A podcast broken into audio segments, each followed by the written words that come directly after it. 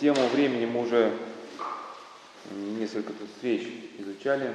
Изучали мы в каком контексте тему времени? Что с этим летом мы разбираем тему выживания с разных сторон, разных авторов, как это люди понимали в истории.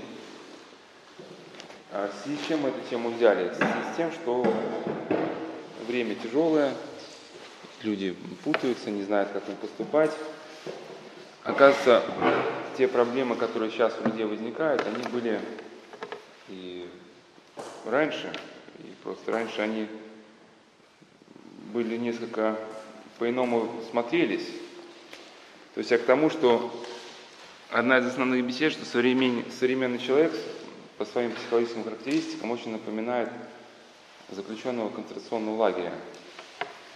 Хотя для кого-то эти слова могут показаться очень такими радикальными, но вот есть научная работа, да, вот о психологии узника, в частности известная эта работа Виктора Франкла, «Сказать жизнь да», где он описывает, что узник, для узника характерно сужение сознания на вопросах выживания. И вот вы просто посмотрите вокруг, о чем сейчас думают люди, да, так, в принципе, да. Заработать, купить еды и работать дальше.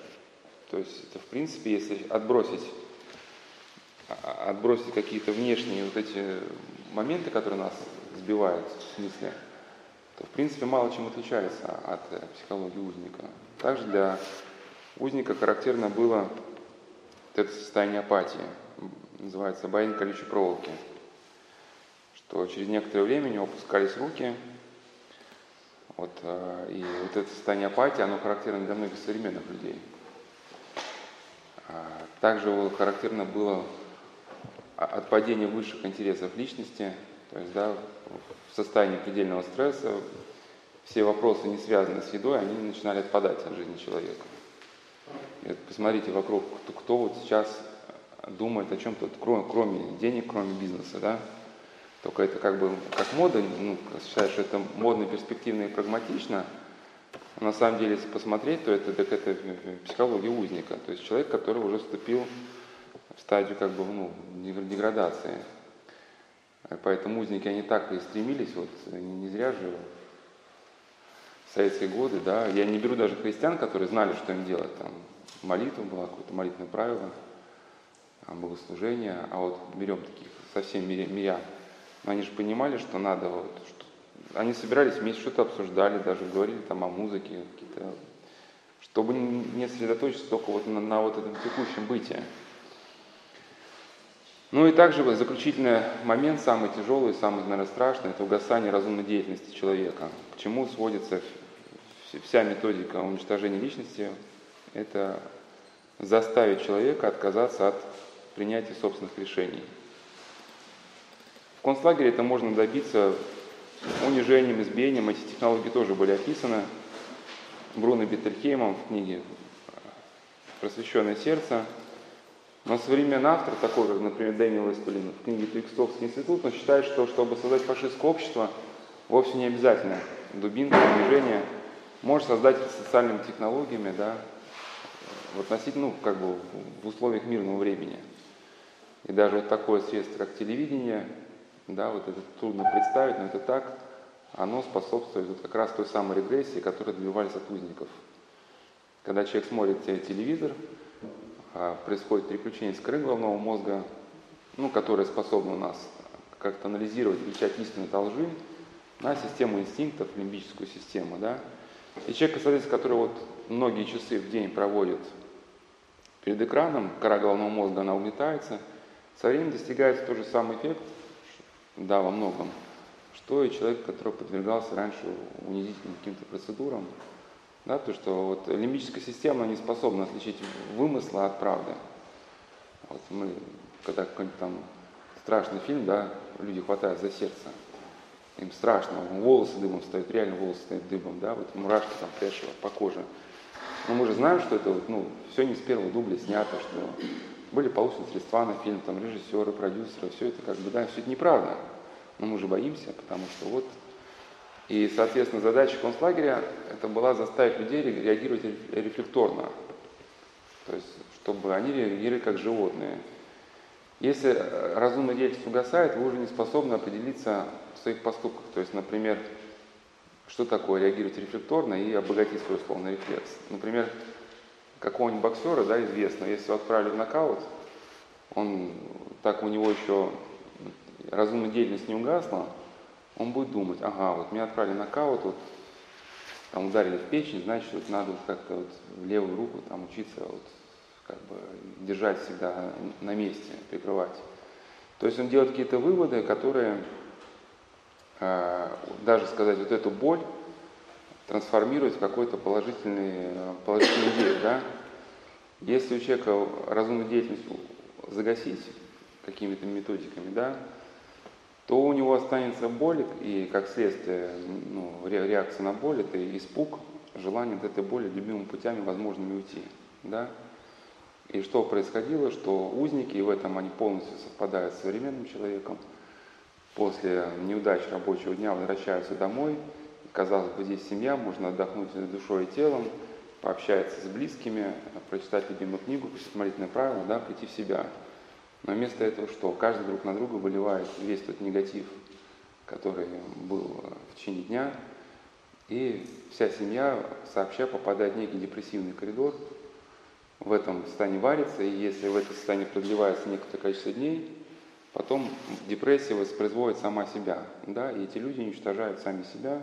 Ну, это, в принципе, психология, это концентрационный лагерь, что создать такие условия, чтобы люди превращались в биомассу и не было нужды их уже каким-то образом уничтожать, они сами бы себя уничтожали. Но вот эта идея угасания разумной деятельности, она очень характерна для современности, хотя многие современные люди считают себя абсолютно свободными, но на самом деле, если мы зададимся себе вопросом, в связи с чем мы поступаем так или иначе, мы придем к выводу, что многие модели поведения, которые у нас имеются, ну, хотя вот здесь большинство все крестьян, все-таки мы читаем книги, да, поэтому у нас все-таки разумная деятельность, она должна присутствовать, потому что мы сопоставляем свою жизнь с Евангелием, э, прислушивается голос совести, да, но вот если вот этой работы над собой нет, человек, если особенно, вот мы в течение времени сейчас перейдем, погружен в поток постоянной суеты, у него нет времени задумываться о своих поступках, он по неволе начинает подхватывать те модели поведения, которые в него потихонечку ну, внедряются, которые ему подсовываются, да, через вот сетевые технологии – и получается, человек сам не знает, почему он делает вот то так или иначе, почему он так или иначе воспитывает детей.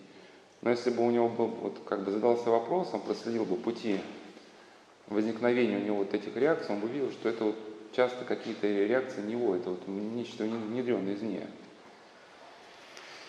Вот, и время, э, мы уже просто, это там беседа уже четвертое время, кто захочет предыдущий послушать, мы много говорили о времени, там потом выложим на сайт, мы просто говорили, что Время, как в сектах, так и в концентрационном лагере, оно играло ключевую роль, потому что контроль над временем обеспечил контроль над человеком. Да, и там, и там людям не давали ни минуты свободной, ни минуты наедине, чтобы люди не собрались с мыслями. Вот. И вот эти долгие изматывающие рабочие дни, особенно бессмысленные работы, бессмысленные отчеты, которые присутствуют в современности, они очень сопоставимы тем, что было с людьми в концентрационном лагере.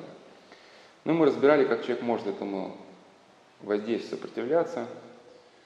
Вот, и приходили, как бы, вот, в чем прошлое были беседы, что когда люди сильно погружены в поток суеты, вот только сиюминутным живут, то их время приобретает э, такое, как бы, звучание, что ли, да, оно не откладывается в памяти. Вот эти дни, они проходят, что, что были и что не были. И человек так же умирает.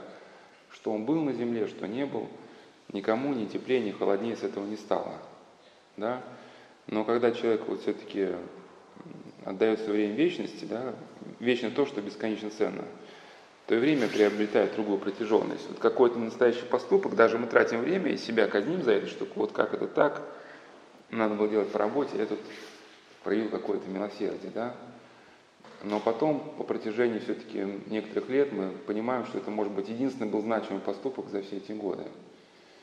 Ну, это когда человек читает книги, молится и делает дела добродетели, исполняет заповеди Божии, в его жизнь что-то входит устойчиво, то, что в его жизнь врастает. Да, вот эти семиминутные дела, мы их делаем, но они никак в реальность не врастают. Да, эти заработанные деньги уходят сквозь пальцы, эти знакомства также забываются сразу. И вот каким-то образом нам необходимо все-таки посвящать время, время тому, что связывает нас с вечностью. И тогда и время станет другим. Но сейчас уже новую, продолжу как бы уже новый материал, потому что у нас тоже надо, надо двигаться дальше. А, опять же, кто захочет послушать, это мы потом выложим на сайт. У нас цикл лекций называется «Остаться человеком. Часть третья». И вот про время там это там третья, четвертая, пятая, шестая, наверное, беседа. Вот. Остаться человеком часть вторая, часть первая, часть вторая уже есть. У нас сейчас это часть третья. На прошлых беседах мы э, как бы о чем мы закончили? Что чтобы э, человек смог э, существовать в критических условиях, необходимо выработать группу навыков. Ну, приблизительно, да, вот как, например, боец. То есть на бойца могут напасть в узком лифте, да, где у него, например, там какой-нибудь вооруженный ножом человек, узкий лифт, там полтора на полтора. Или да, разные могут быть условия, но если человек тренируется, у него навыки ему помогают в, в любых условиях.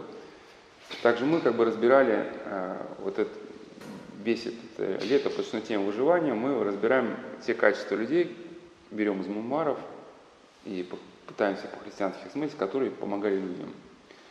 Частности, мы брали вот это безумие суеты, которая, да, гонка со временем, и брали оп опыты духовников, которые жили в эпоху гонений, в эпоху экстремальных этих условий, и как они сопротивлялись вот этим переживаниям, вот этим предельным стрессам, да, и разбирали какие-то качества из их жизни, которые мы могли бы перенести в свою жизнь.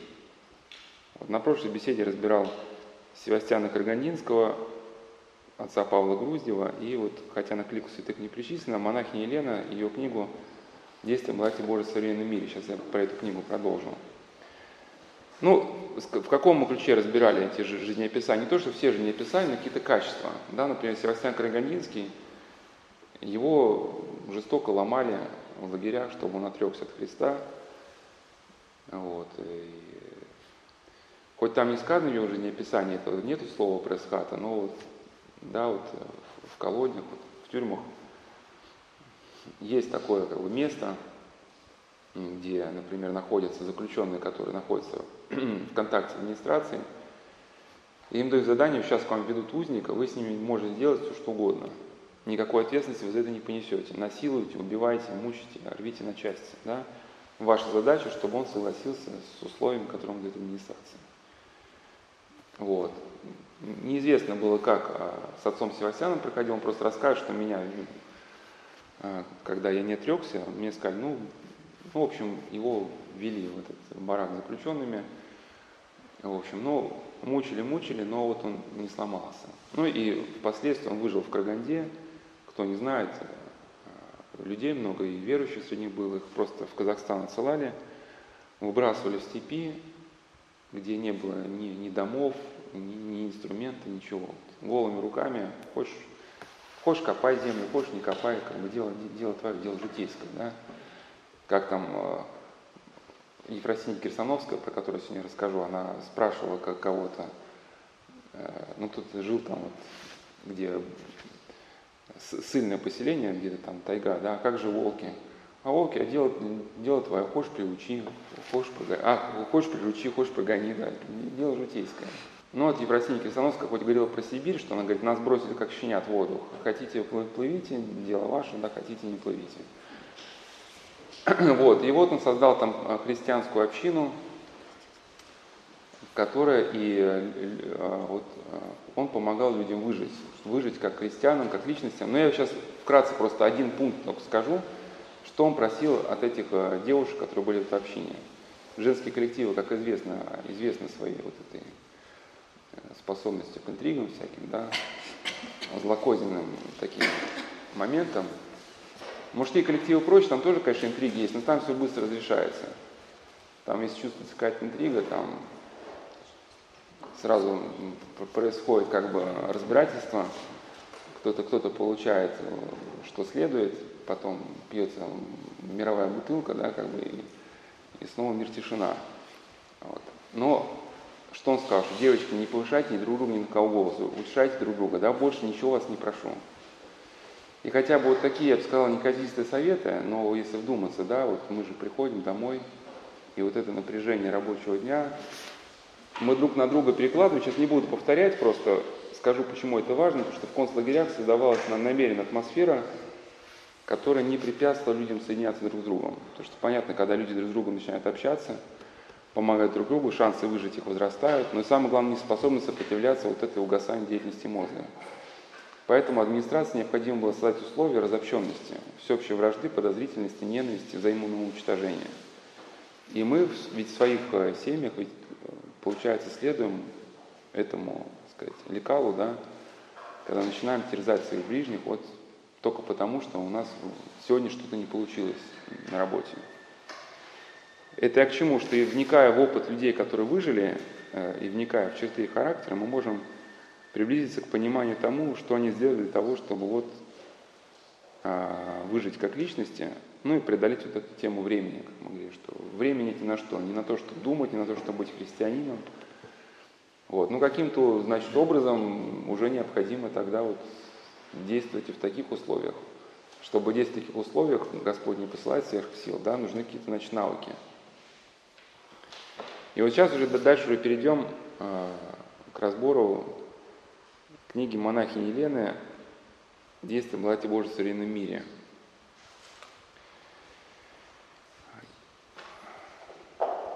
Я вот на прошлой беседе рассказал о ней, сказал, что это был удивительный человек, сейчас повторять не буду того, что сказано, что надо двигаться дальше. Просто двух словах скажу, что в ее книге, сейчас как э, будем дальше говорить, очень было моментов таких, как бы можно назвать интуитивное познание, когда она попадала в критическую ситуацию, и которая не давала ей времени даже думать. Вот. И у нее был навык такой дерзновенной молитвы. И когда она ощущала мир в своем сердце, она понимала, что вот надо, например, делать то-то. Ну, я очень э, подробно говорил на прошлой беседе, что такое интуитивное познание и в чем опасность интуитивного познания. То есть эзотерический взгляд на интуитивное познание. Да, это полностью отключить деятельность разума, отдаться внутреннему потоку, неизвестно какому, да, чтобы этот поток тобой управлял. Вот такая эзотерическая модель. Вслушивание в себя для крестьянина неразрывно связано с молитвой. Да, Господи, вразуми, Господи, подскажи. И то, чувствуя внутренний какой-то ответ на нашу молитву, не словами, а может быть, да, мир мы испытываем ли смущением, и то мы должны себя проверять э, через чтение Евангелия, через вопрошение духовников, даже через время подождать, посмотреть, как совесть наша дальше будет прислушаться. И с годами такой человек, который живет по совести, и старается против посольства сделать, не делать никакой, даже самой маленькой вещи, у него приобретается некое чутье. Чутье на ситуацию, и такой человек действительно может уже ориентироваться вот на это чувство, есть мир внутри или нету. Но это только когда он многими опытами изведал это на вкус. То есть он, например, у него было какое-то внутреннее чувство, он считал, что это значит надо делать. Сделал, ошибся. И тогда он как бы уточняет, вот этот свой внутренний взгляд вот этот процесс, да, и со временем приходит к какому-то уже, ну, действительно, правильному чтиву, как, например, Лука Уоня Синецкий, когда делал операции, вот он смотрел на икону Божьей Матери, каким-то непостижимым образом он оттуда получал уразумление, что, ну, когда он не знал, как ему в операции, что ему делать. Но это не то, что вы сразу взяли и начали. Да, это может быть сродни, вот, может быть, с бойцом, который уже лет 20 тренируется – и он уже приблизительно просто по положению, как человек стоит, как у него ноги расположены, как он смотрит, он приблизительно уже ну, представляет, как он будет сейчас себя вести. Да, и действительно он может уже где-то думать на шаг вперед. Но еще раз подчеркну, вот, без благодати Божией, когда она не хранит человека, это очень-очень может быть опасно. И смысл книги Монахини, что это были действительно экстремальные ситуации. Но вот а, о ней, я, о ее книге я уже рассказал, и сейчас э, расскажу вот скорее вот о тех ситуациях, когда она попадала в критические ситуации, когда у нее не было времени думать, принимать какие-то решения, где надо было уже действовать вот, незамедлительно.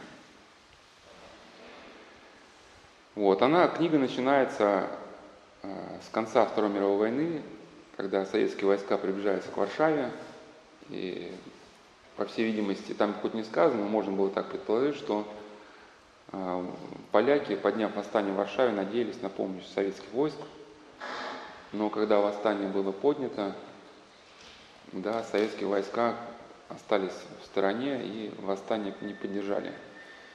Поэтому немцы жесточайшим образом это восстание подавили. А, а, всех отправили в концентрационные лагеря, кто был в Варшаве. Варшава была ну, оставлена на военном положении. Въехать туда можно было только по пропуску. Примечательно, что у Елены вот это уже было некое вот это чутье развито, и она была с мужем, с ребенком за городом, и она говорила мужу, не надо ехать. Он захотел выехать в Варшаву, забрать какие-то вещи. Вот это уже мы на прошлой беседе говорили, да, что очень сопоставимо со словами Евангелия, что в день тот, если у кого будут вещи, кто будет на крыше, а вещи в дому, да, да не славит, чтобы забрать своих вещей. И кто будет в поле, да не возвратится домой, чтобы взять своих вещей. Но мужа забрали маму в концлагерь, и Елена, она с маленьким ребенком оказывается, ну не то что в поле, но оказывается в крайне благоприятных условиях, и ей нужно думать, как накормить ребенка, вот это ж, это ж война, это голод, она надо достать еду, и также нужно, она хочет найти мужа и маму, пока не перегнали их дальше в лагеря. Но ну, в итоге она потом с мужем так ни разу не встретилась, но маму, по крайней мере, нашла. И были очень много у нее опасностей. Например, когда она э, договорилась с хозяйкой, где жил Сережа, ну, где она жила с Сережей, своим сыном, что она отнесет в какой-то город продукты, ну и там обменяет продукты на что-то. И нужно было пройти через леса, многие километры, где военные патрули ходят. И она по снегу, босиком, многие десятки километров, без сна, без отдыха э, шла. И был случай, когда военная собака за, ней гналась, она действительно, если бы догнала, она разорвала бы. И вот Елена спрыгнула в речку и смотрит в глаза собаки, собака на нее, и вот собака решается прыгнуть в речку за ней, разорвать или нет, но потом уходит. Также был примечательный момент, что когда она искала мужа и маму, зашла в подошла к концентрационному лагерю, который был возле Варшавы, показала свой диплом доктора философии, а сама она в таком нищенском рубище была, и просит офицера СС спустить ее, посмотреть, есть ли муж. А офицер СС говорит, что он пустит, но пропуска не даст. И вот тоже тут надо мгновенно принимать решение. Да? То есть, если ты зайдешь, ты можешь не выйти. Но, с другой стороны, какую-то информацию получить надо. И вот она молится дерзновенно и получает внутренний какой-то ответ, ну, чувствует внутри мир, мир души, и она заходит в этот концлагерь, из которого можно ведь и не выйти, потому что никаких э, документов у тебя нет, что ты не узник. Но потом промысел Божий вот так ее ведет, что она слышит русскую речь, оказывается, русские врачи, которые работали в этом лагере, ну, может, от Красного Креста, я уж не помню, или сами заключенные, но они подсказали ей, как перелезть через забор, вот как э, уйти от часовых, и она вот, конечно, рискуя, страшно рискуя, она совершила побег. Ну, в этом лагере она нашла какие-то э, данные о своем муже, выяснила, где находится муж. Как хоть его дальнейшая судьба неизвестна, но то, что она в лагере не зря зашла, это было очевидно, потому что она, узнав, где муж, стала писать ему посылки. Его перегнали в Вену, где он взрывал скалы, чтобы готовил для немцев оборонительное, ну, в качестве заключенного ограждения, и голодал, и Елена стала присылать ему посылки. Когда она пробралась в Варшаву без пропуска, что, может, думала, что, может быть, муж все-таки остался в Варшаве. Тоже были, конечно, моменты дерзновенные, когда она, вот рискуя жизнью, просто пошла без пропуска. Ее буквально хотели там расстрелять. Ее остановил немецкий патруль. Ну, уже так документов нет, уже все, офицер отдает приказ уже сейчас расстреле. И вот она тоже а, дерзновение исполнилась, она обращается к ним с такой дерзновенной речью, как апостол Павел, да, что вот у вас тоже дома значит, э, дети и, и жены, и как же вот вы сейчас не расстреляете, как вы потом вернетесь обратно к своим семьям. Ну и произошло чудо, офицер приказа не отдал расстрелить, ее отпускает. И потом, что интересно, когда она уже пробиралась в Варшаву уже без, э, сказать, без правильных документов, ее этот офицер узнал, но ее не выдал. Ну и тоже там в Варшаве происходит, когда она пробирается без пропуска, тоже такие моменты чудесные, когда она приходит к себе домой, она предполагала, что, может быть, муж а, с мамой спрятались в подвале, который можно было использовать как бомбоубежище, но лестница в подвал бомбой была разбита. Когда она подходит к подвалу, смотрит, там просто черная дыра, и нужно принять решение, что сейчас надо делать, идти, идти обратно или прыгать.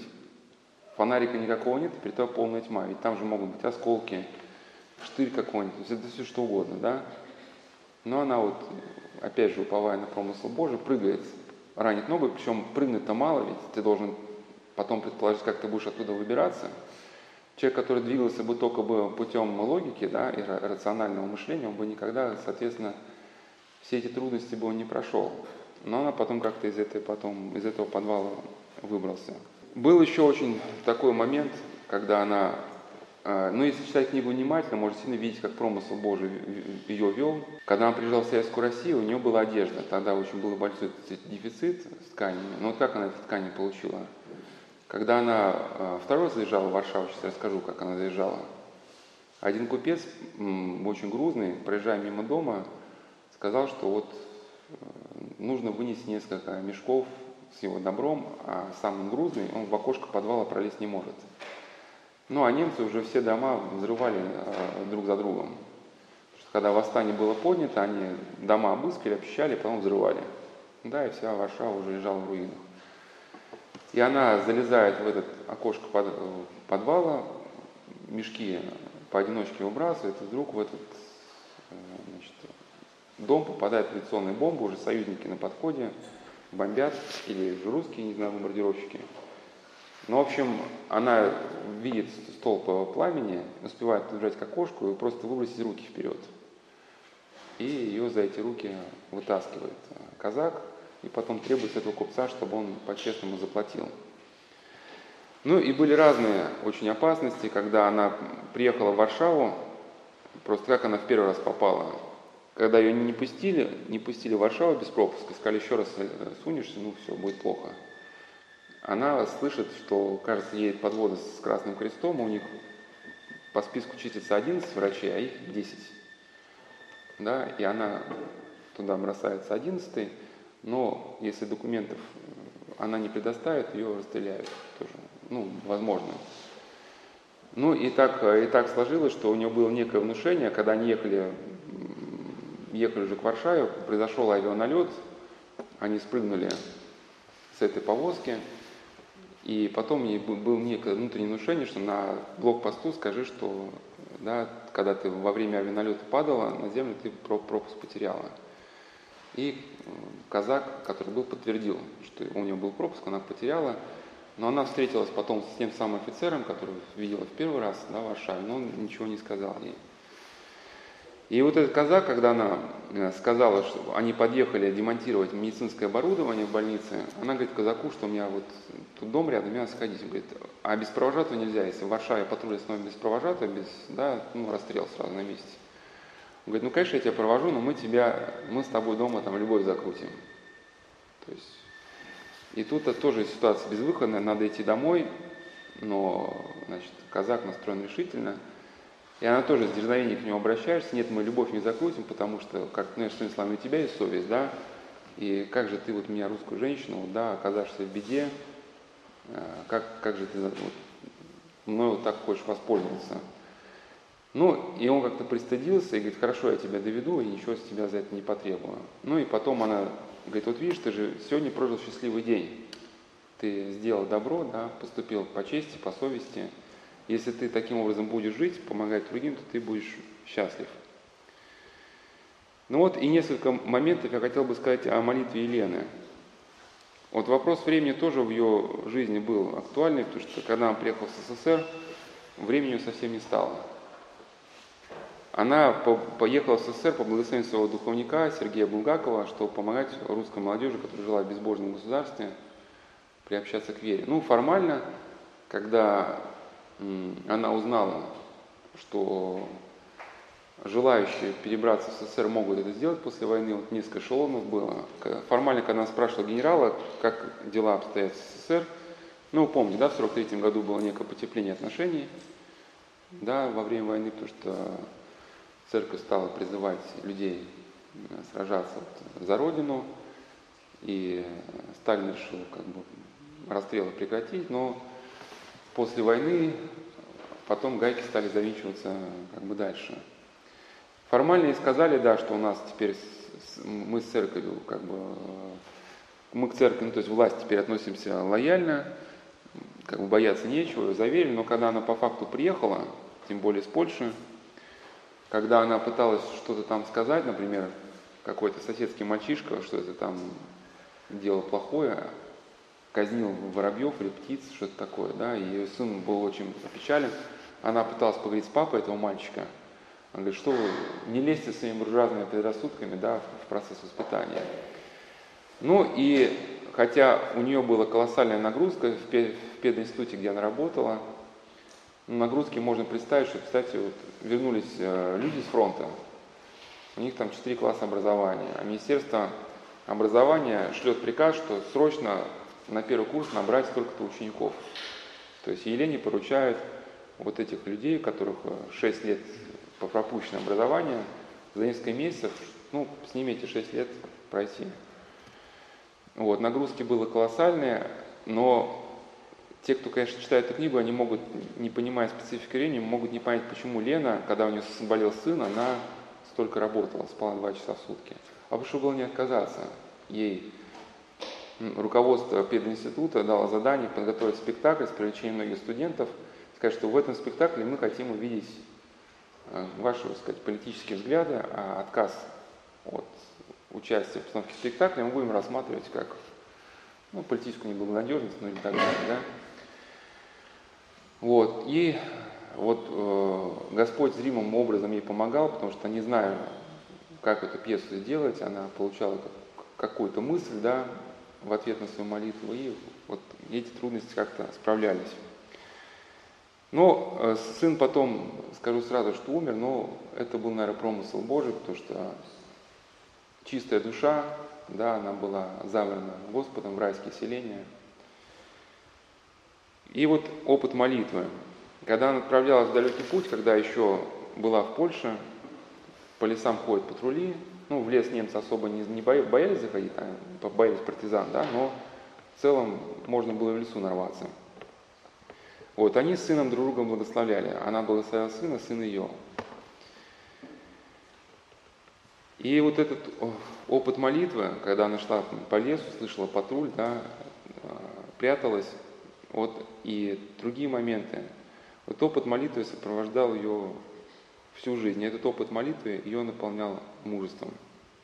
И вот много там было очень моментов, когда она получала ответ через молитву. То есть, когда хозяйка ей предложила найти в город продукты, это было очень опасное предложение, нужно было многие десятки километров пройти без обуви, по патрулируемым как бы, территориям. Она также молилась и внутренне получила некое извещение идти.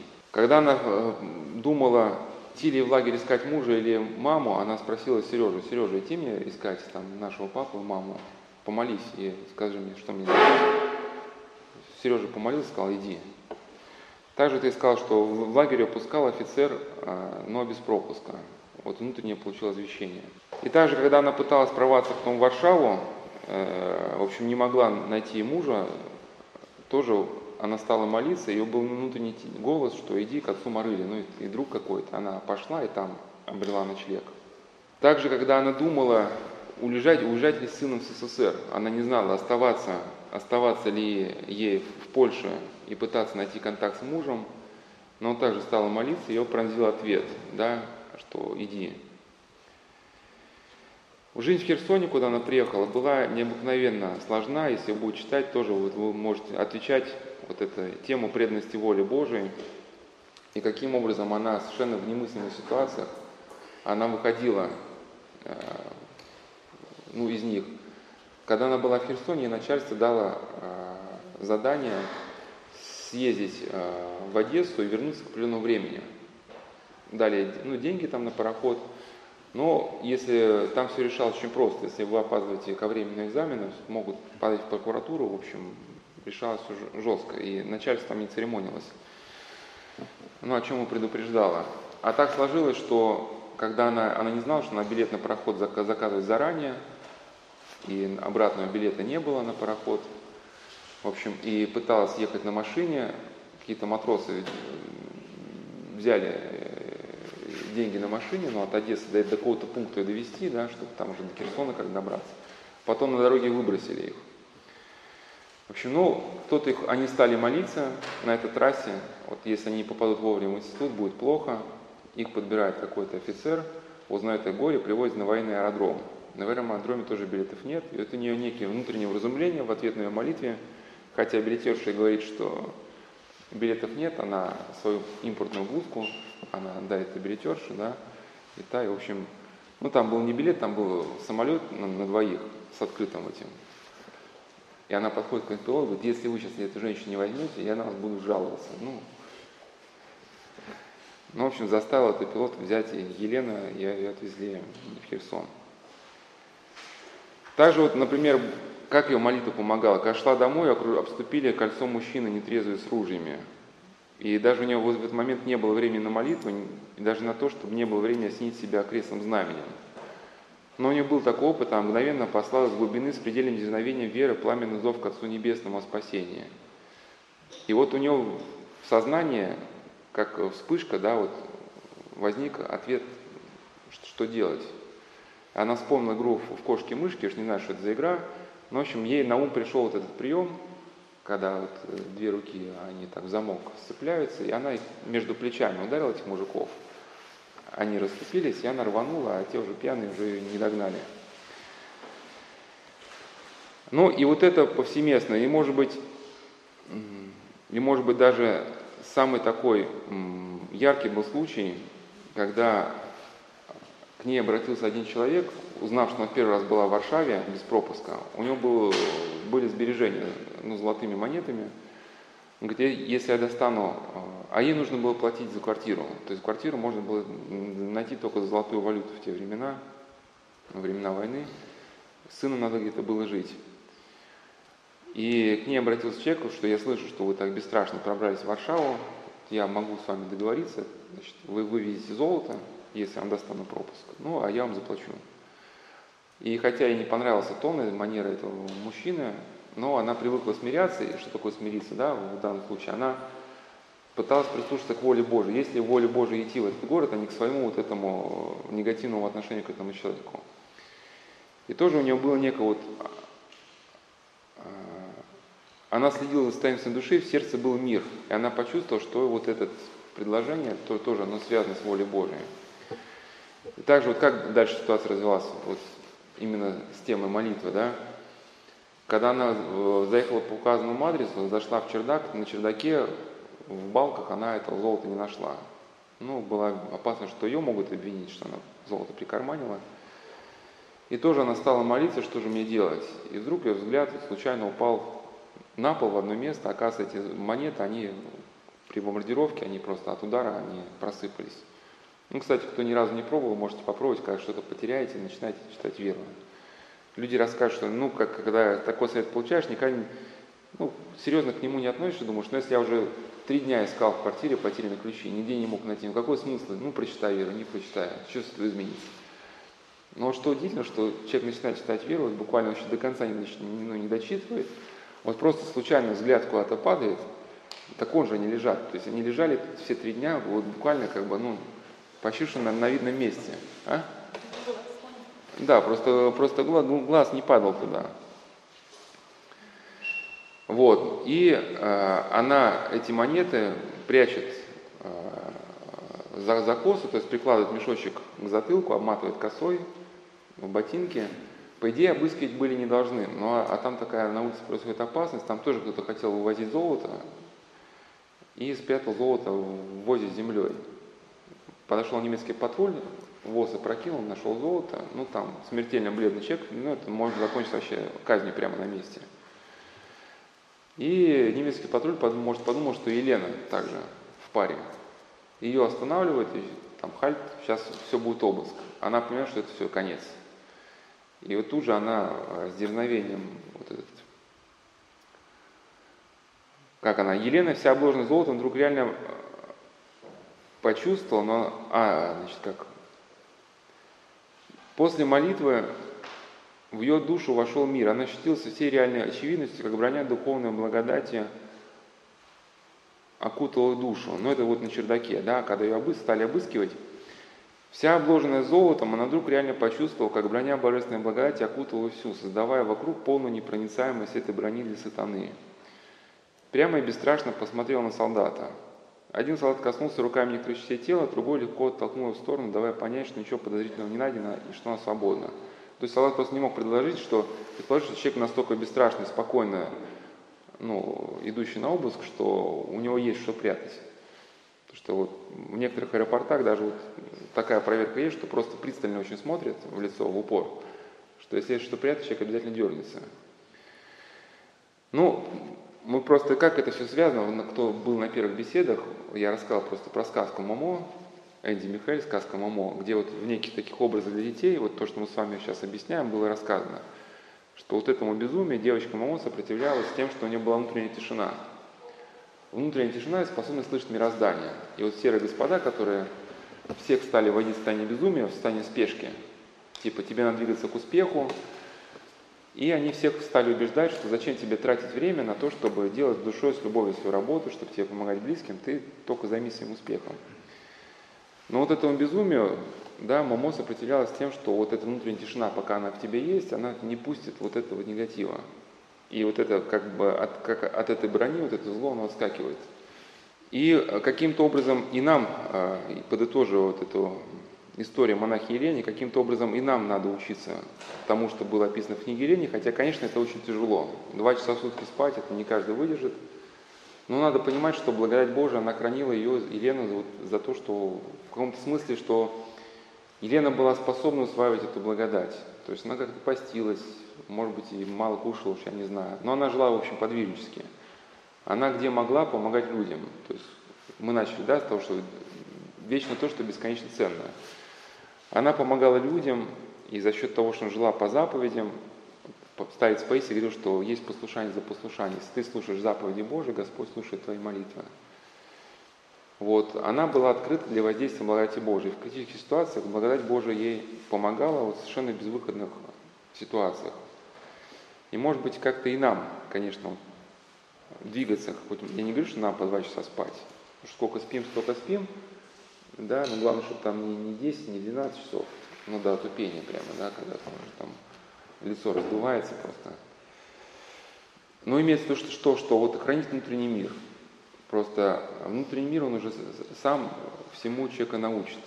И как со временем обращаться, и как с делами обращаться. То есть, конечно, вопрос в том, как это внутренний мир достичь. Достичь очень трудно. Что надо жить так, чтобы совесть тебя ничем не обличала, как-то не поступать по, по страстям, исключить в жизни обидения, гнев, конфликты, чтобы в итоге стать способным к этой внутренней тишине.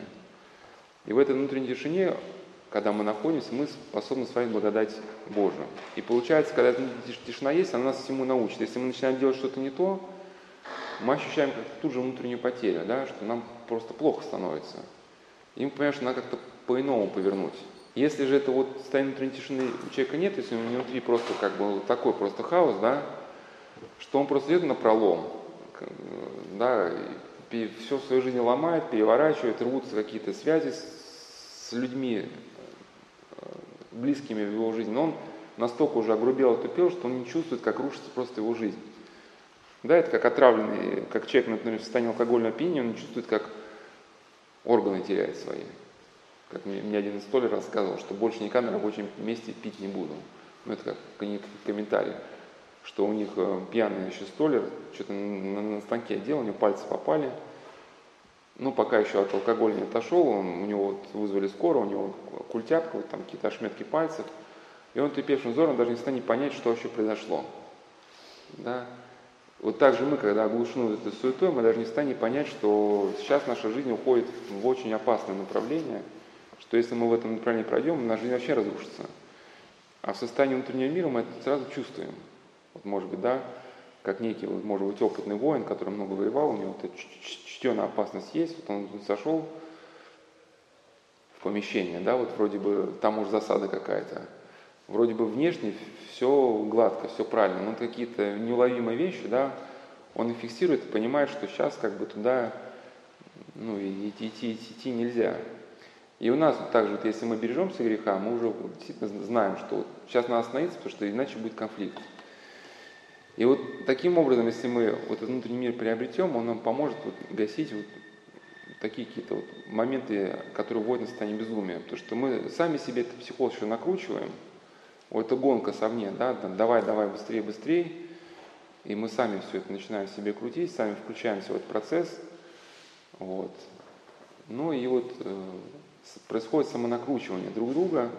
Если у нас был внутренний мир, мы могли бы вовремя остановиться и принять какое-то разумное решение.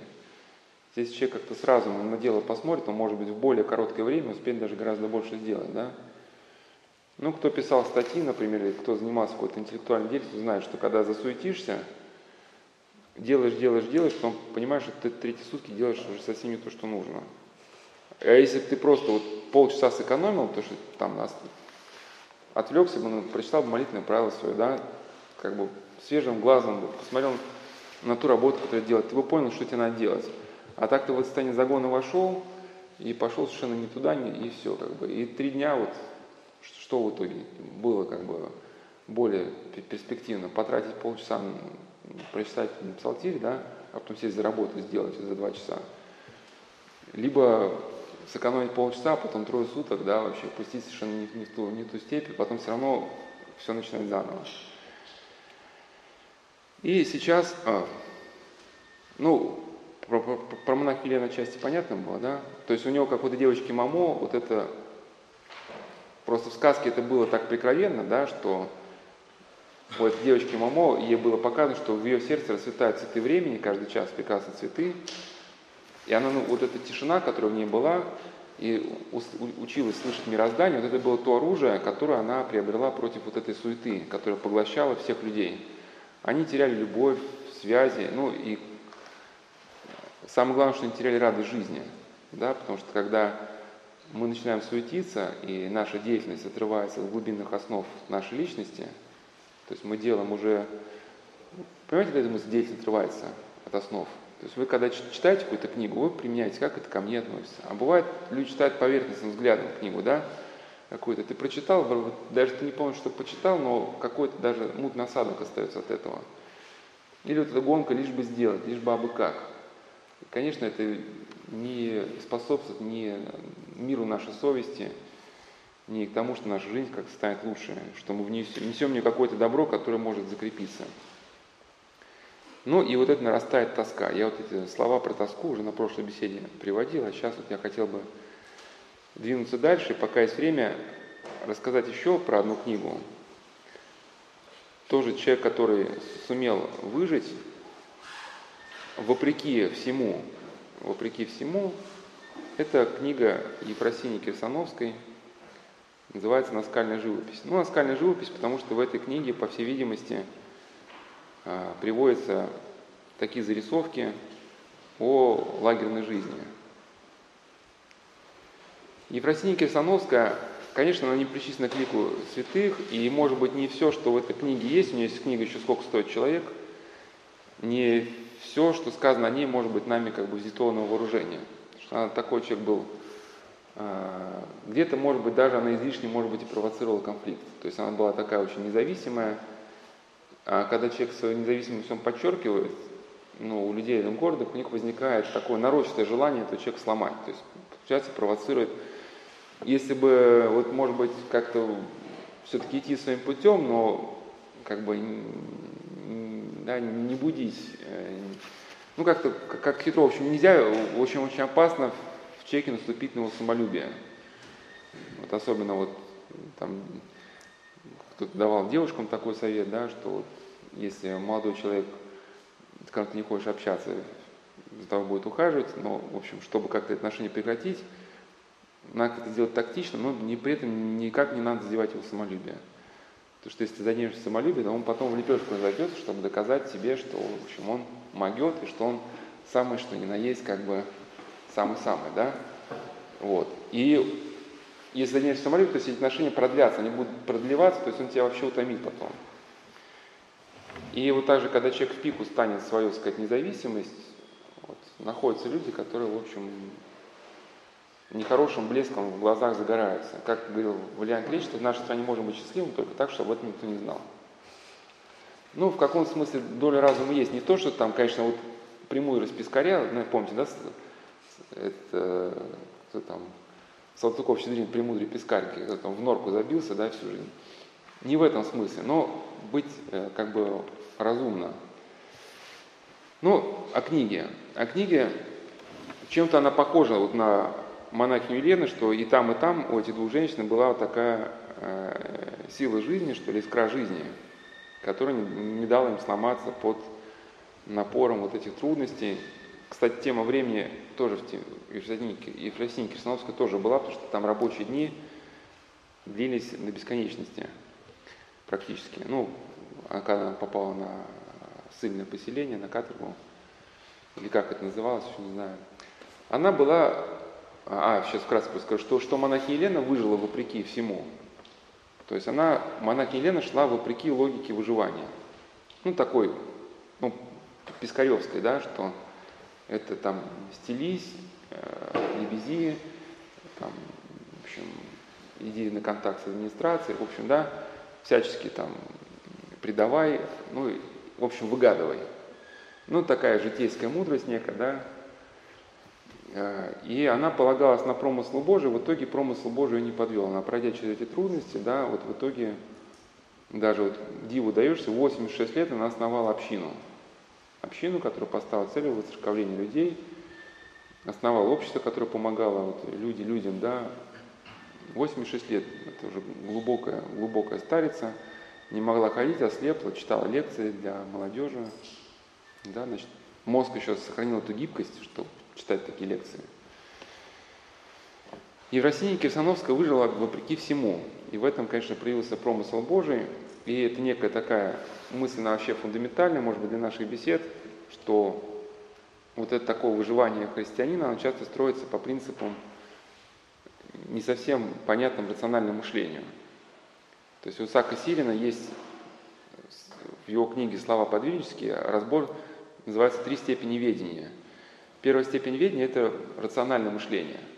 То есть такой человек считает, что промысла Божия нет, что он может что-то делать только исходя из своих придумок, как он что-то там придумает хорошо, значит будет хорошо.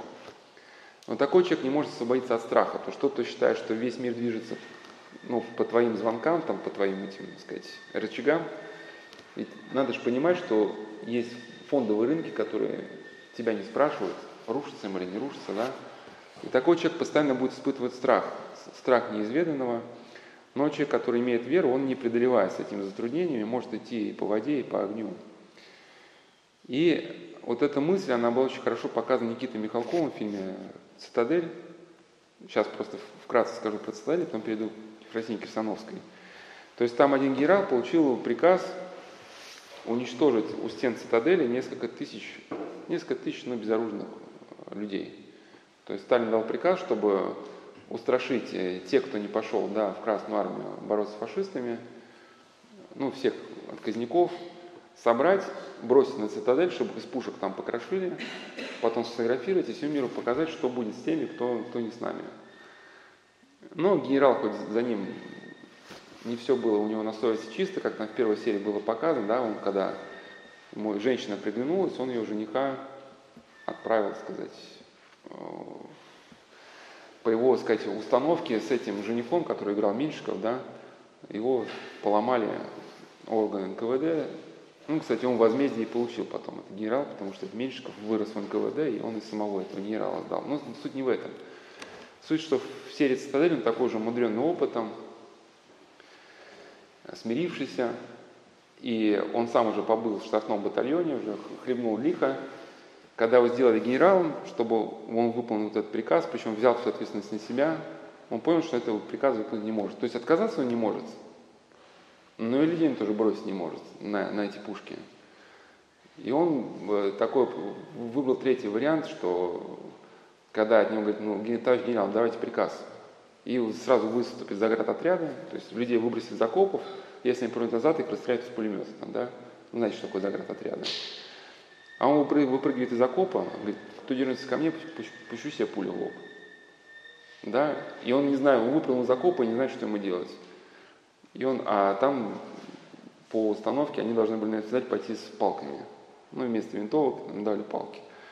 Но он взял палку и пошел, насвистывая песенку. Ну, вот так промысл Божий сложился, что в это время один э, немецкий пулеметчик из, из окошка высовывался, его наш снайпер там снял, и этот немецкий пулеметчик, падая, задел какой-то примус, что там такое, этот, этот спирт или кто там, керосин, он растекся, и солнечный луч через э, линзу очков попал на, так сказать, эту жидкость, она воспламенилась, ну и цель взорвалась. Ну хотя, конечно, это понятно, что это кино, потому что все-таки склады боеприпасов, они должны иметь какую-то систему безопасности от таких случайностей.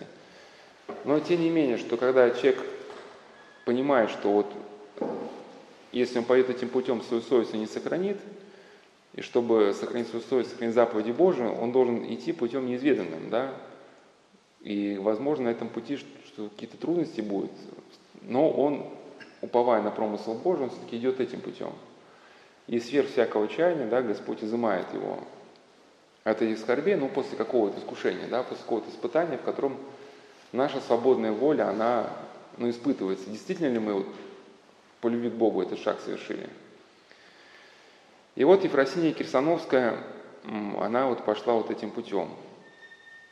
Прежде чем скажу, вот, как она выжила и в чем промысл Божий проявился, скажу поначалу о ее неких, некоторых принципах жизни, которые с точки зрения обывателя, они, конечно, не способствовали выживанию, да?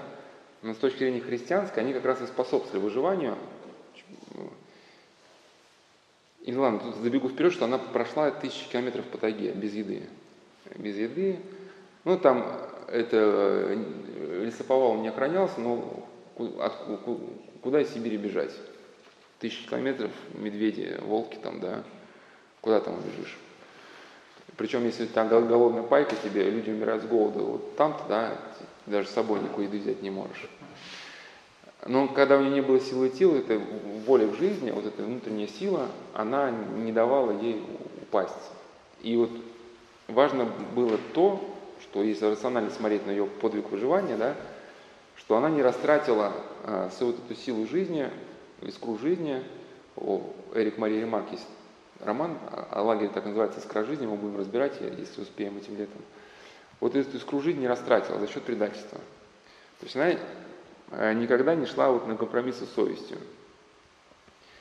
И за счет того, что она не растратила себя, внутренняя сила у нее осталась. И в итоге, когда было нужно, эта внутренняя сила, она включилась.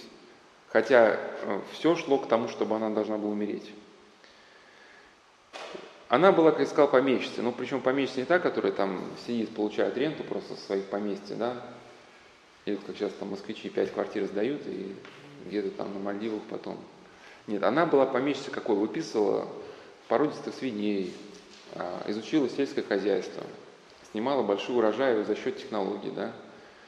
У нее было крепкое хозяйство, ну, именно за счет, за счет ее вот этой, так сказать, э, любви к работе, которую она унаследовала от своих родителей.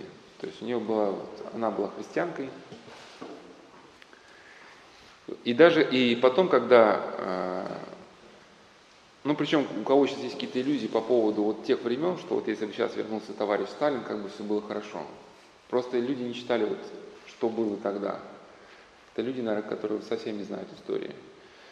Вот она описывала, как их раскулачивали, что она ну, до конца верила в справедливость пришедшего строя, что был обаятельный прокурор, который сказал, да все хорошо, за что беспокоить, все будет отлично. Ну, а хотя он уже знал, что их выбросят из дома вообще без всего. То есть не дали даже инструментов никаких, ну просто без всего без одежды, без, ну, без, нам трудно понять, что это без ничего. Вот вы сейчас вот в комнате сидите, вот вас на улице выйдете, вот как бы вот все. Хочешь, хочешь, плыви, хочешь, тони, делай свое дело житейское. И она уже просто в силу своей, сказать, харизматичной натуры, когда у нее конфисковали весь инструментарий в пользу, сказать, рабочей бедноты, она пришла в этот, значит, исполком или куда-то, говорит, я вот беднота, и мне полагается теперь, ну, часть моего инструментария.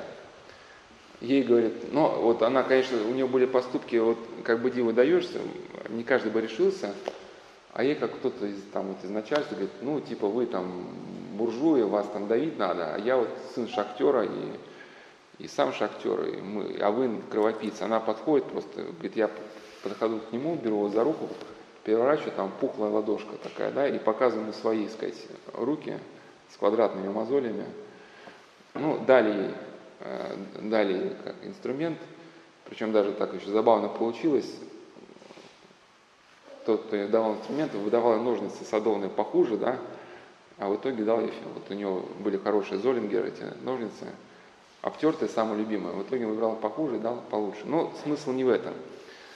Смысл, что она нанималась на любую работу, и у нее был принцип, что если что-то стоит делать, то делать только хорошо. К вопросу вот, э, о цветах времени, ну ладно, чтобы было понятно, как это связано с Мамо, у нас просто Мамо это такой стержень, на котором мы нанизываем. Это сказка не Мемхолик, сейчас отвлекусь, фраз скажу дам вам некий образ, чтобы нам удобнее было запоминать, запоминать всю информацию. То есть это был просто город, э, где э, значит, э, люди жили, общались друг с другом. Было кафе, где сидели старички, играли в домино. В общем, все было по-человечески. И в этом городе был старый амфитеатр, где откуда-то, не, не пойми откуда, появился ребенок, который был уникальными способностями. Когда взрослые приходили и выговаривали этому ребенку свои какие-то проблемы, да, за счет того, что они просто выговаривали, этот ребенок молчал. Взрослые сами находили пути решения этих проблем. Это, в рамках этих бесед у нас это мамо это символ встречи с самим собой. То есть мы, когда в себя придем, когда вот помолимся, да, действительно мы успокоимся, причастимся, мы же часто понимаем, что нам делать-то, да.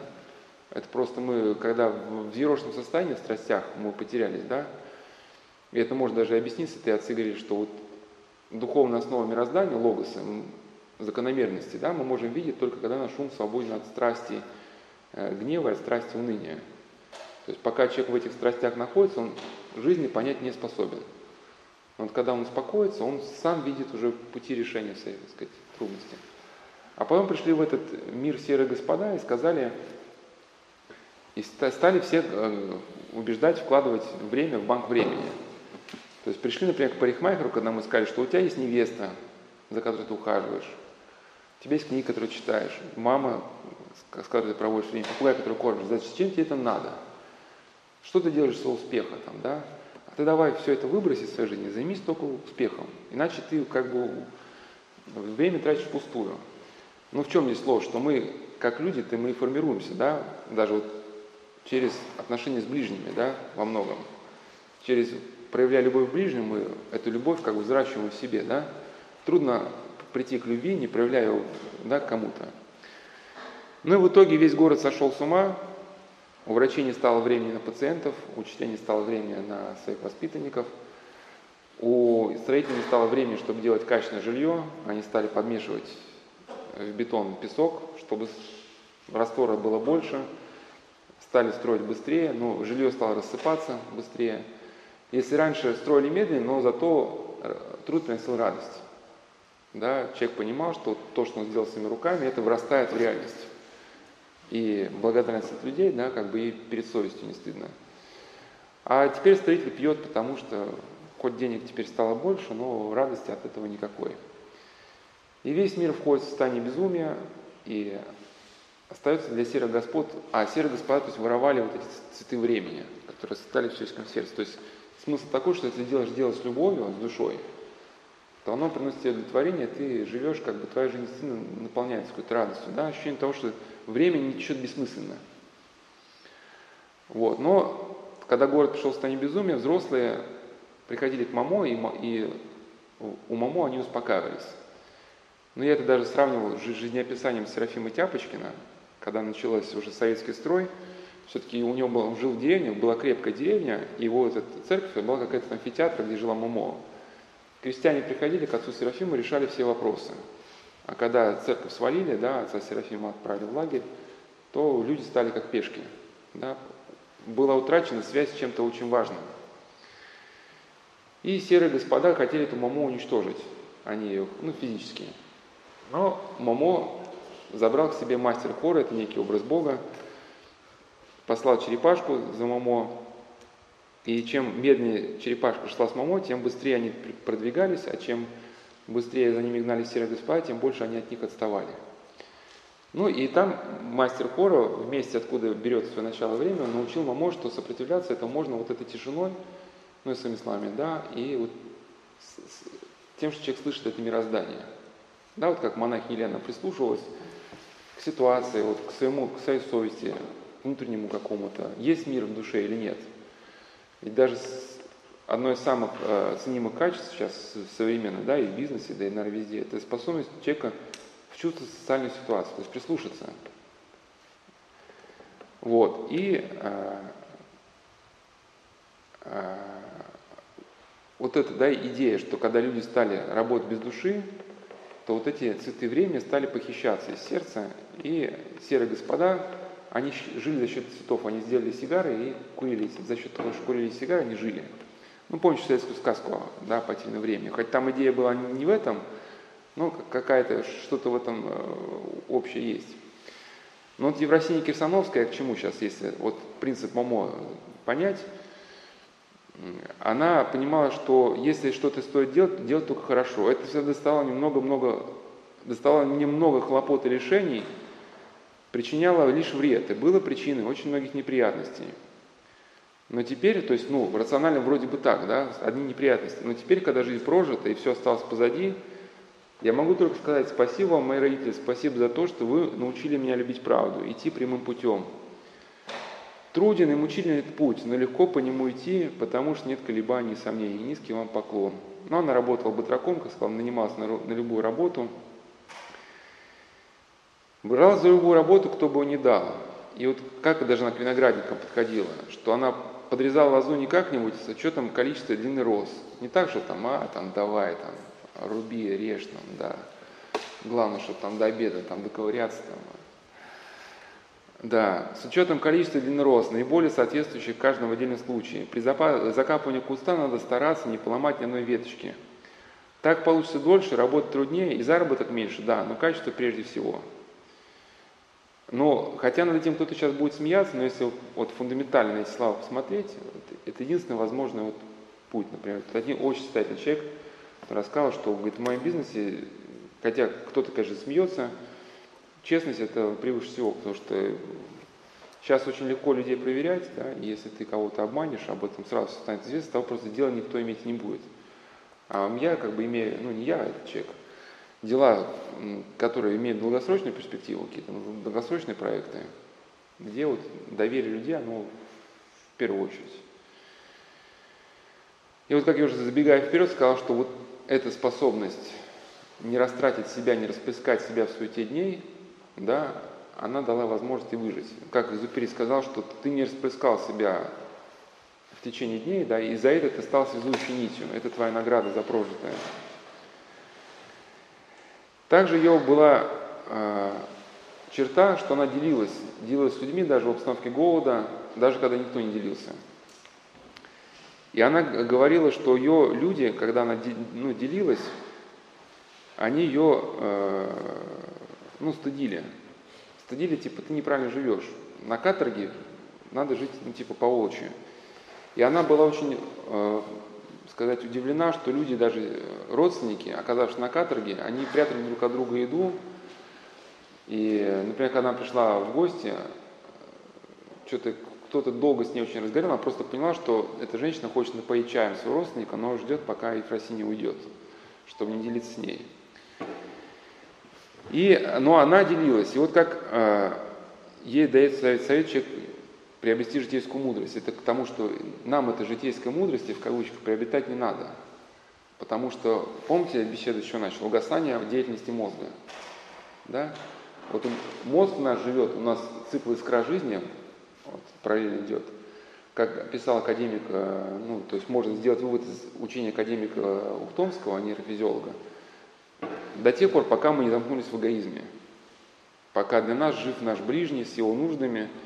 И получается, мы встречая ближнего человека, к каждому человеку мы относимся с душой, да, и по поводу каждого человека мы принимаем какое-то решение. И до тех пор, пока у нас живо сострадание, желание помочь человеку, наш мозг, он развивается, продолжает образовывать новые нейронные связи. Как только мы замкнемся в эгоизме, в своем вот скорлупе, развитие прекратится. А у нас такой как бы момент, что в цикле искра жизни я подробно разбирал, даже с точки зрения психиатрии, что как только этот процесс самозамыкания происходит, если новых понятий не вырабатывается, то уже усвоенный материал начинает распадаться. То есть человек, у которого этот процесс остановился, открывается прямая возможность, чтобы в нем начался формироваться условный рефлекс. Я начал с этого, да? Что условный рефлекс – это какая-то внешняя ситуация, от вас хотят добиться определенной реакции на нее. От Евросинии Кирсановской этой реакции запланированной добиться никак не могли. Да? Потому что она всегда поступала по-своему, в каком-то ну, хорошем смысле это слово. За счет того, что и условный рефлекс, он, она была невоспитуема в этом смысле, не дрессируема. Потому что были какие-то жизненные принципы, но и была любовь к ближним. И вот как она это описывает? Я всегда, принцип ее выживания, я всегда старалась, старалась не приобретать житейской мудрости, которая своей копотью покрывает все то, что в душе должно быть прозрачным, как хрусталь. Найдя картофелину, которая ей очень трудно досталась, она разделила на пять равных долей, а себе взяла лишь одну. Причем разделила для людей, которые сами с ней, с ней не делились. Хотя она испытывала голод, но она никогда не испытывала звериного эгоизма. Вот он в экстремальных условиях он очень характерен, да, когда люди наверное, голодают, вот когда с этого начал, да, у них все сужается до вопросов еды. Отпадают все человеческие связи, там, даже материнский инстинкт. И вот она, кстати, говорила, что хуже всех переносят голод люди, привыкшие богатой белками, жирами пищи. Они буквально звереют от голода а затем очень скоро падают духом, обычно погибают. Ну, это почему важно? Потому что люди, которые с детства привыкли к посту, я не говорю, чтобы у нас сверх так голодать. Хотя простой православный пост, всегда пятница, там, великий пост, ну, четыре да, поста. Все равно человек привыкает к каким-то ограничениям разумным. И потом ему очень легче жить, он как бы ну, особо не беспокоится, когда что-то вот не по-ивонному. Люди, которые привыкли обильно питаться и себе ничего не отказывать, они теряются сходу.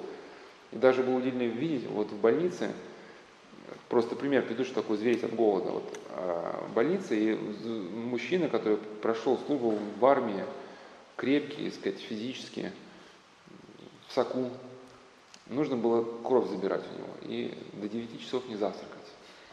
А вот он привык завтракать в определенное время и не приходит не брать кровь. И он начинает просто звереть, начинает ругаться матом. Ну что это такое? Я всех сейчас расстреляю, там, вот, ну, если представить, что взрослый мужчина, твой завтрак задержался на 2 часа. Этого достаточно было для того, чтобы уже полностью человека деморализовать, выбить из колеи, да? А представьте, что вот с людьми, ну, если он вот не постится, что с ним происходит, когда уже более суровые условия.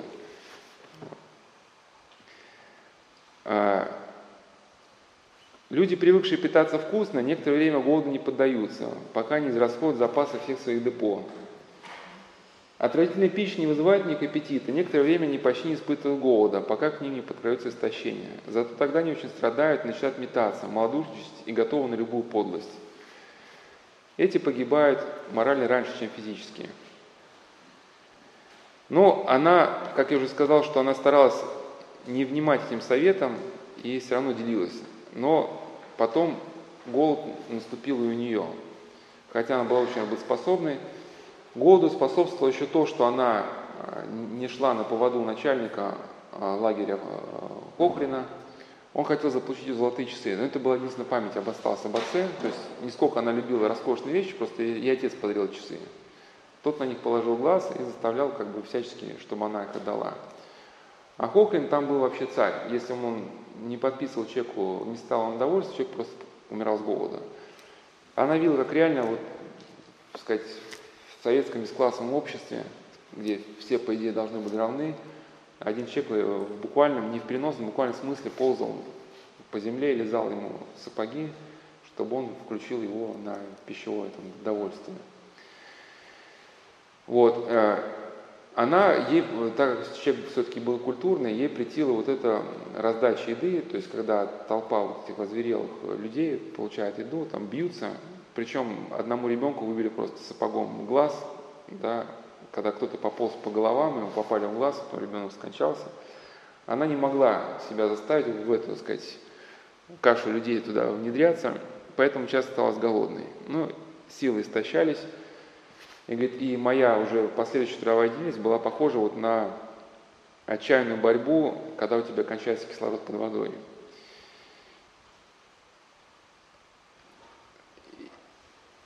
Отношение к людям.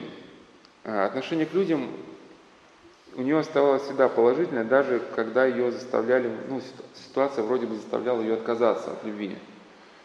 Одна из идей концлагеря экстремальных обстановках, что люди начинают жить по принципу homo hominis lupus est, да, человек, человеку волк. Но надо понять, что тебе, если станешь волком, тебе лучше этого не станет. Это, на самом деле, кто-то об этом говорит в документальных фильмах, что больше шансов выжить у зверя. На самом деле, мемуары говорят совершенно об обратном, что выживают такие люди, как Ефросиния и прочие. Знакомый академик Лихачева, который с ним вместе был на концлагере, написал «Синдром заключенных», которые стремились получить себе лучшую пайку, лучшее место. Характерно, что такие заключенные погибали первые. Я сейчас не буду подробно останавливаться, почему это. Ну или Качков как раз то, что, во-первых, умирает деятельность вашего мозга, во-вторых, вы зацикливаетесь только на полярность. Тут, да? То есть э, весь мир для вас делится на людей, которых вы можете отобрать, а если вы отбираете у всех, вы ожидаете, что кто-то заберет у вас. И вы уже не видите у друзей ни сказать, сотрудников, ни тех, кто вам может помочь, никого можете помочь. Вы видите только тех, кого можете отобрать, и тех, кто отберет у вас. И вы живете либо как хищник, либо живете в постоянном страхе. Да, других эмоций у вас не возникает, и начинается такая некая деградация. И когда нужно принять сложное решение, связанное с темой выживания, уже будете не способны это решение принять. И там, где нужно будет остаться на месте, вы дернетесь, а там, где нужно будет дернуться, вы останетесь на месте. Да? Но вот отношение к людям характеризует такой эпизод, что когда она ехала по этапу в Сибирь, а, родился младенец у одной женщины, и он буквально ну, закисал в грязи, воды не было, и к вопросу о бесклассном обществе, да, э, там было то ли речка, то ли озеро, в общем, много воды, и она просила у солдат и у начальника конвоя, умоляла дать ведро воды. На что он говорит, что это не наше дело. И тогда она, конечно, отчаянный поступок, она договаривается с заключенной, что по ее команде они подпирают двери вагона, она с ведром выскакивает на насыпь, но это сразу ее могут в очередь из автомата сразу положить там. Она на бедра, и, и чтобы потом ее втянули за руки. Она набирает ведро воды, бежит по насыпи вверх, ее втягивают в обратный вагон. Начальник конвоя кричит на солдата, почему не стрелял? Говорит, а почему вы не стреляли? Ну, в общем, ее в итоге в карцер ее в итоге в карцер. И он говорит, ну ты на будущее как? Ну, хотят от нее получить ответ, что он смирился. И говорит, я всегда буду помогать тем, кого вы унижаете. Но в карцере тоже она не сломалась, там пела. Но а ее отношение к людям бесстрашие характеризует даже тот эпизод, что на лесоповале на одного здорового, к вопросу, кстати, о здоровых людях, кто выживает в итоге, да, здоровый был мужик, крепкий, на него свалилась, в общем, ветки, проломили ему голову. Ну, начальник этот Кохрин заставил работать дальше с черепно-мозговой травмой. Ну, да, вот, то есть кто, кто, кто ратует за возвращение этого строя, кто говорит, что будет порядок, когда строй вернется, ну, просто надо почитать, что было. Человек работал с черепно-мозговой травмой, его тошнило, а, и Евросиния не могла остаться безучастной к ее страданиям. Сама, да, хоть человек был уставший, измотан, она перевязывал ему, так сказать, эту рану. И однажды Хохрин на, на, было совещание, забрал лампу из барака, а, потому что лампа, которая была в кабинете, забрала жена для каких-то своих нужд. И она бесстрашно ходит во время на совещание и забирает эту лампу. У него прямо со стола. Ну, он написал мне донос, что она сорвала производство совещания. Но я к чему, что вот у человека была такая позиция. То есть, по идее, она сделала все для, для того, чтобы погибнуть. Ну, да, по идее, человек просто шел к гибели. Ну и потом, как все-таки она выжила. А, Конечно, настало время, когда оптимизм погас. Она сначала была уверена, что она молода, вынослива, выдержит все. И то храбрость неведения. Могла ли я предвидеть, что то, что меня ждет, превышает силы человеческие? И она потом понимает, что то, что она выжила, это результат чуда, материнской молитвы и заступничества. А, а, то есть, а что если я все же это вынесла, и что если я же все это вынесла, то это результат чуда, материнской молитвы и заступничества Отца перед Богом. То есть она была оптимисткой, считала, что хуже быть невозможно, но потом она поняла, что еще хуже может быть, ну, своими словами, всегда.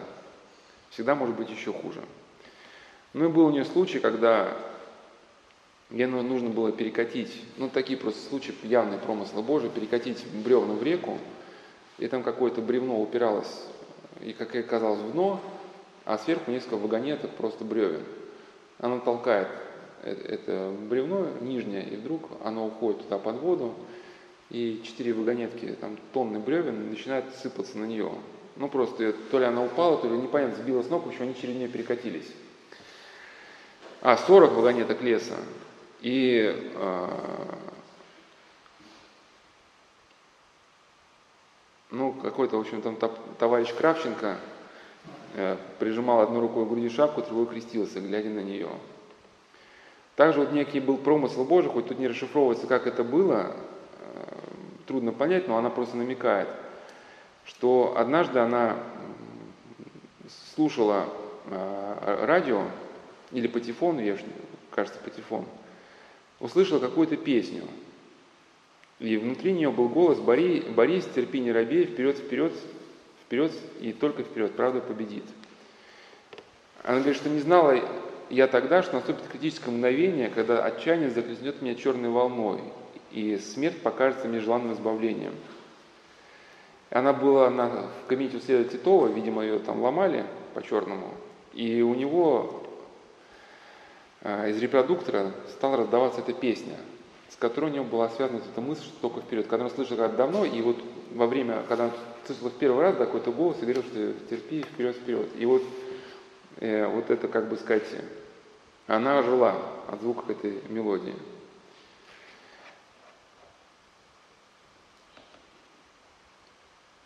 Со временем а, она Хохрина порядком надоела, потому что она на производственных собраниях его обличала, то есть он идет время Второй мировой войны, понятно, заключенных там никто не заботился, и хотели отдавать мешку на, мешки с мукой там, на фронт, в общем, и увеличивать нормы. Она Хохрина говорила, что совещание, что нормы установлены государством, и не вам их менять.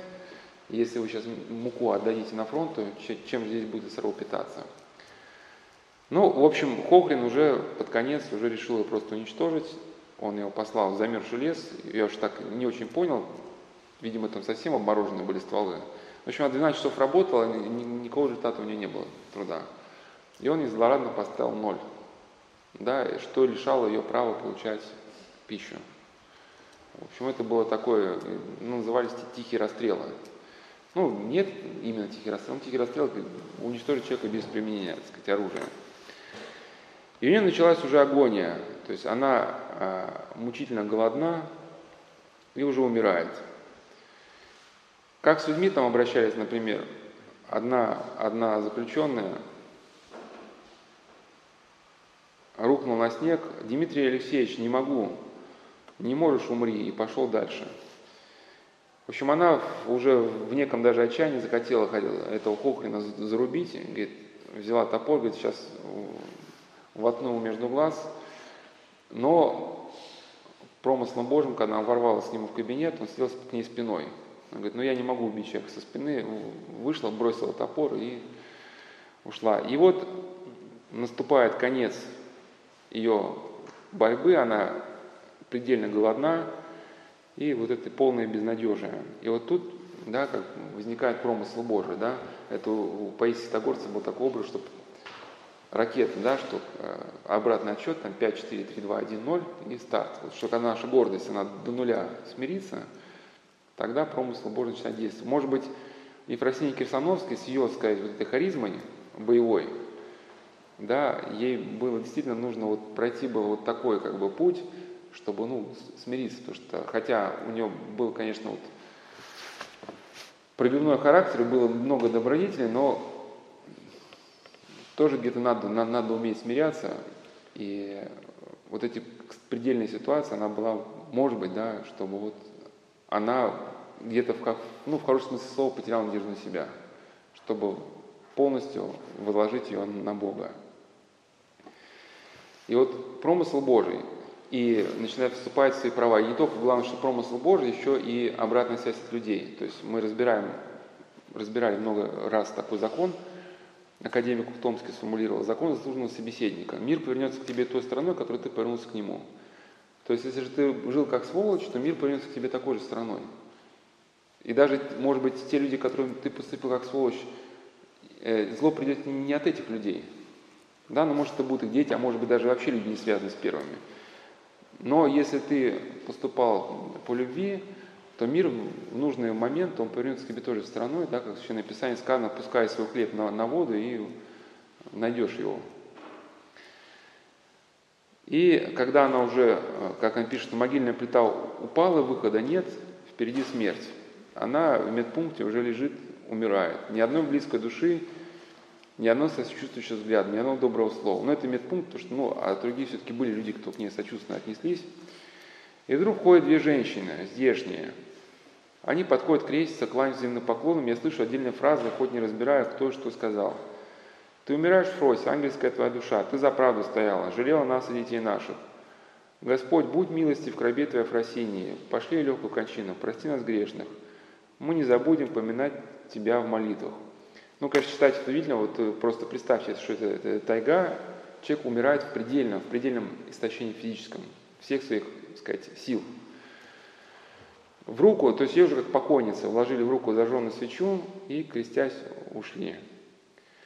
Ну, ей положили вот э, сорочку белую домотканую, видимо, чтобы мне там похоронили, головной, ну, платок, в общем, какие-то погребальный комплект. И положили что-то из еды. Перечислили две картофелины вареные, три сыры величиной с орех, две мелкие луковицы и головку чесноку, кусок с ладной величиной замерзшей кислой капусты – с полкило замерзшей сыворотки, горсть творогу самый ценный подарок граммов 100 хлеба, принесенный Ариной Попову. Ну, нам это, в принципе, на сутки ведь не хватит, да, вот если подумать. Ну, это на обед, может быть, только на один. И с этим, с этим человек шел тысячи километров. Ну, и там не сказано, сколько, сколько именно прошла, но... И у нее вот предельная степень отчаяния, и, конечно, это было решение уже такое, которому подражать не надо, но она уже решает умереть в проруби, чтобы вначале не торжествовал, но когда она подошла к проруби, заглянула в прорубь, что она испугалась. Ей это напомнило. Ну, в общем, непонятный ужас ее охватил. Забравшись а, на берег, тяжело душа, выбившись сил, я упал на колени. «Боже!» – прошептал я, сложив как если для молитвы руки. «Боже, укажи мне, что мне делать, и что мне случилось, да будет воля Твоя». И будто я услышала я слова Кравченко. Кто-то молится, крепко молится за тебя. Но кто, кто? Я почувствовал, будто ласковая рука провела по моим волосам. Мама, а может быть и папа, пример, чей пример был для меня всегда лучшим компасом. И вот совершенно происходит совершенно немыслимое, она решает идти. Я еще раз посмотрел в сторону Суги, ветер крепчал, поднялась поземка и затянула белесоватым туманом ряды домиков и бараков – Поселок был погружен во тьму, и лишь одно окно светилось, окно конторы, как класс циклопа, который не спит и замышляет новые козни против несчастных людей, подвластных его произволу. Над Суегой сквозь облака несся месяц с такой скоростью, что меня закружилась голова. Я слабостью опустила глаза. Взгляд мой упал на черную прорубь. Я вскочила на ноги, подхватила рюкзак, нахлобучила шапку, упернулась спиной к Суге, чтобы никогда-никогда ее больше не видеть. Впереди была тайга, темная, жуткая, чужая и враждебная. Впереди должна быть смерть, но позади уж наверняка смерть. Смерть в рабстве, смерть на воле. Я сделал выбор. И вот она пошла. Приходила ли мне мысль в голову о победе? Да, разумеется, еще в первый день неволи, в вагоне, но тогда я эту мысль отогнала. А дальше, дальше я могу посоветовать любопытным, ну, подумать на тему побега, прочтите Виктора Гюго о переживании человека, который попал в зыбучие пески, которые медленно, беспощадно засасывают. А разве он не хотел бы вырваться любой ценой из объятия забуна? Разве он не предпочел бы поплыть в открытый океан без всякой надежды переплыть, лишь бы не этот медленно засасывающий ужас? И так я решилась вплавь через океан. То есть она поняла, что так ее засосет, но равносильно тому, что вплавь переплыть океан, она вот пошла.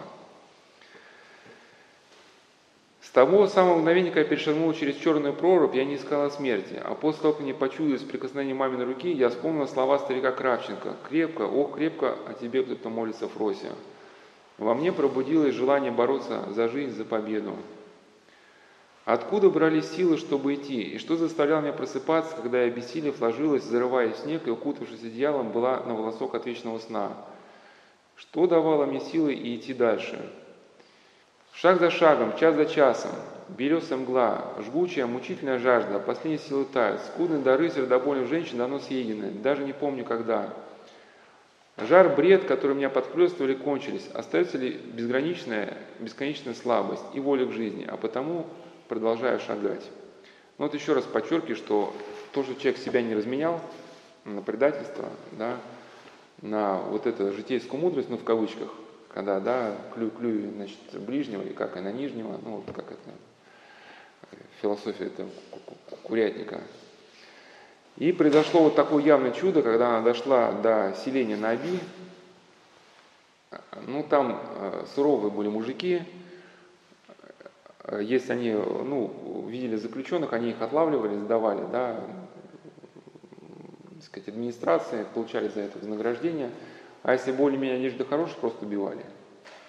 И она нашла деревню, там огромный, ну, высокий чистокол, собаки, и когда она куда стучится, просит пустить ее, все грозятся, что спустят собак, и только в одном доме, который без такого чистокола, она зашла, увидела, а, что женщина хлеб делится для своих детей, она просит ей продать кусок хлеба. Так говорит, хлеб продать не могу, потому что это жизнь для, для меня, для, для наших детей, но могу тебе продать кусок конины. Там конина умерла от чесотки, и продает ему, и дает, дает ему кусок льда, вот этого мяса. И вот это оказалось чудо, потому что если бы она съела кусок хлеба, она, может быть, умерла.